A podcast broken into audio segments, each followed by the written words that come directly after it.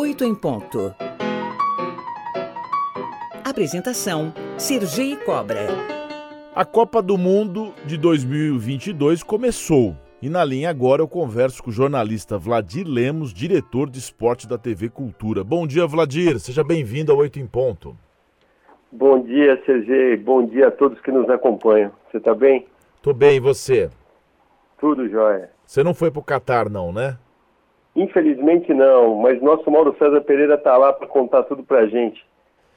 Então, ontem começou, teve lá uma narração do ator americano Morgan Freeman, a Shakira recusou, o Rod Stewart recusou, todos fizeram questão de recusar e marcar a posição de que o histórico de desrespeito aos direitos humanos do país sede, o Catar, impediria eles de, de participar.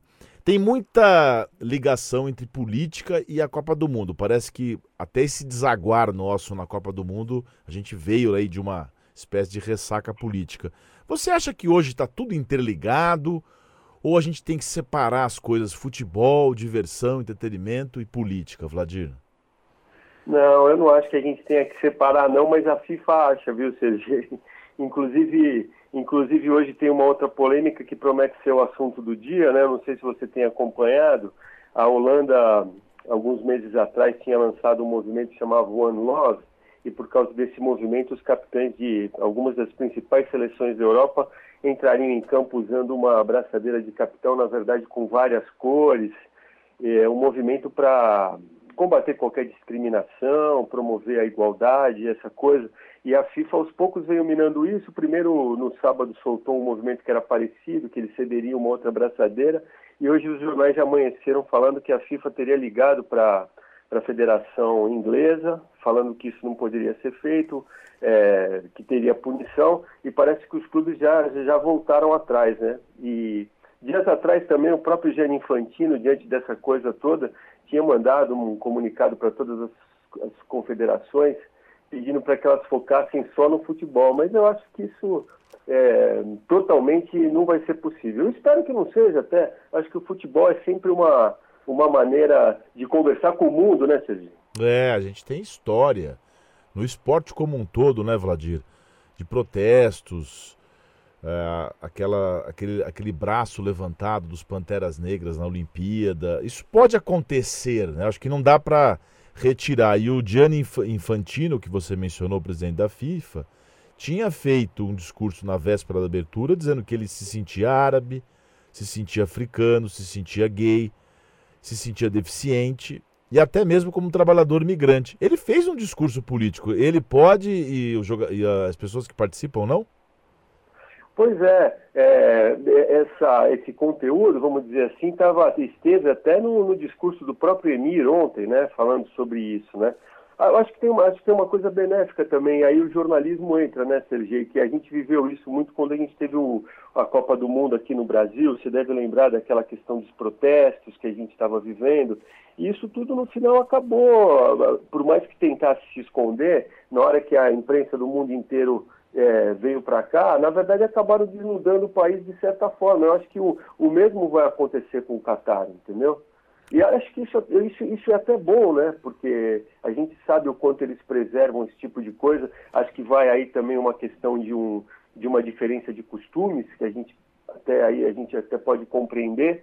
A gente teve a questão da cerveja também, da bebida alcoólica, né? Mas há, há, uma, há uma fronteira em tudo isso, né? E aí, graças a Deus, a gente não consegue separar é, a política do futebol, né? É. No final, o, o, futebol acaba, acaba servindo de voz, vamos dizer assim. Ninguém fica imune a uma Copa do Mundo, né? É um evento de proporções é, gigantescas e acaba contaminando todo mundo, para bem e para mal, né? Exato, exato. Agora, falando sobre futebol propriamente dito, o que, que a gente pode esperar é, desse evento esportivo nesse ano? Parece que tem bastante gente animada, parece que tem um pessoal meio desanimado. Como é que você está achando aí da seleção brasileira e das outras seleções? No, no, normal que a gente tenha divisões nesse momento, né, Sergei? O que a gente vem vivendo é um pouco assim, né?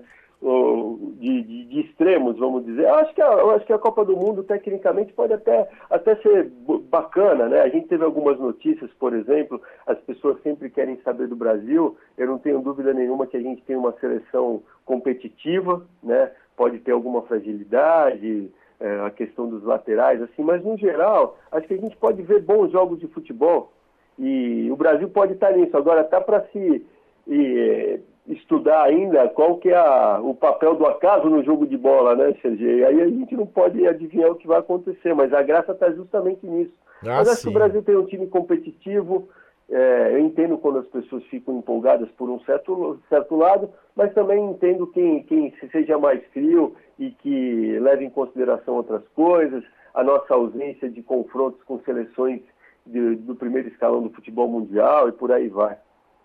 O UOL hoje tem na manchete daqui do nosso parceiro UOL cravando a seleção argentina como uma das favoritas. É, é, se você tivesse que dar três seleções assim, fazendo um pouco dessa, dessa análise, é claro que você não tem bola de cristal, mas o Brasil estaria nessas três, a Argentina também? Olha, entre os três, é uma, a Argentina certamente, acho que assim, tem uma coisa entre nós, né, Sergei?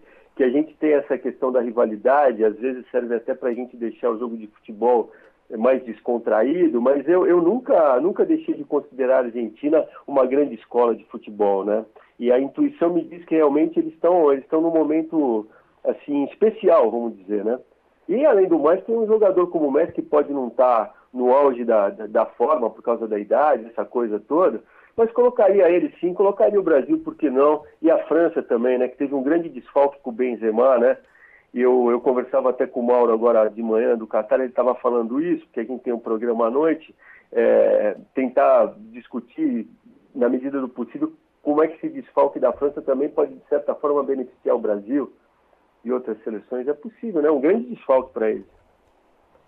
Bom, e se eu palpite aí para quinta-feira no jogo contra a Sérvia? Aquela parte emotiva, né? Eu acho assim, é, se você me perguntar, o Brasil tem condição de ganhar da Sérvia? Tem toda a condição. Mas é um jogo difícil, até porque jogos de, de, de estreia em Copa do Mundo sempre tem aquela, aquele peso emocional, né? É, essa questão toda. Mas eu acho que o Brasil a gente deve, tem, tem que acreditar que o Brasil, com toda a dificuldade que possa encontrar, vá além da primeira fase, né, Cezê? Muito bem. E como é que você. A TV Cultura vai ter alguma programação especial? Você vai fazer comentários? Como é que vai ser essa, esse mês aqui da Copa do Mundo na nossa emissora? Então, esse mês da Copa do Mundo, a gente segue com as, com as edições é, normais do Revista do Esporte, né? Às segundas e quartas, às oito da noite. Mas todo dia que o Brasil jogar, a gente vai ter um programa ao vivo no mesmo horário, oito horas da noite. Ou seja, o Brasil entrou em campo, a gente está em campo também. Oito em ponto, aliás, só que oito da noite, né, Cês? Boa! E o Mauro, o Mauro César Pereira está lá em, em Doha e vai estar tá presente em todos os nossos programas durante a Copa também. Nós vamos pedir royalties, hein? Direitos autorais, hein, Vladir? Oito em ponto, todos depois de todos os jogos da seleção brasileira, oito em ponto, Vladir Lemos, que é diretor de esporte da TV Cultura, estará dando, né, fazendo suas observações. Vladir, muito obrigado, viu, por sua participação aqui no Oito em Ponto, original. E a gente se fala. Um grande abraço. Adorei a original. Obrigado, Sergei. Uma boa semana, um bom dia para todos.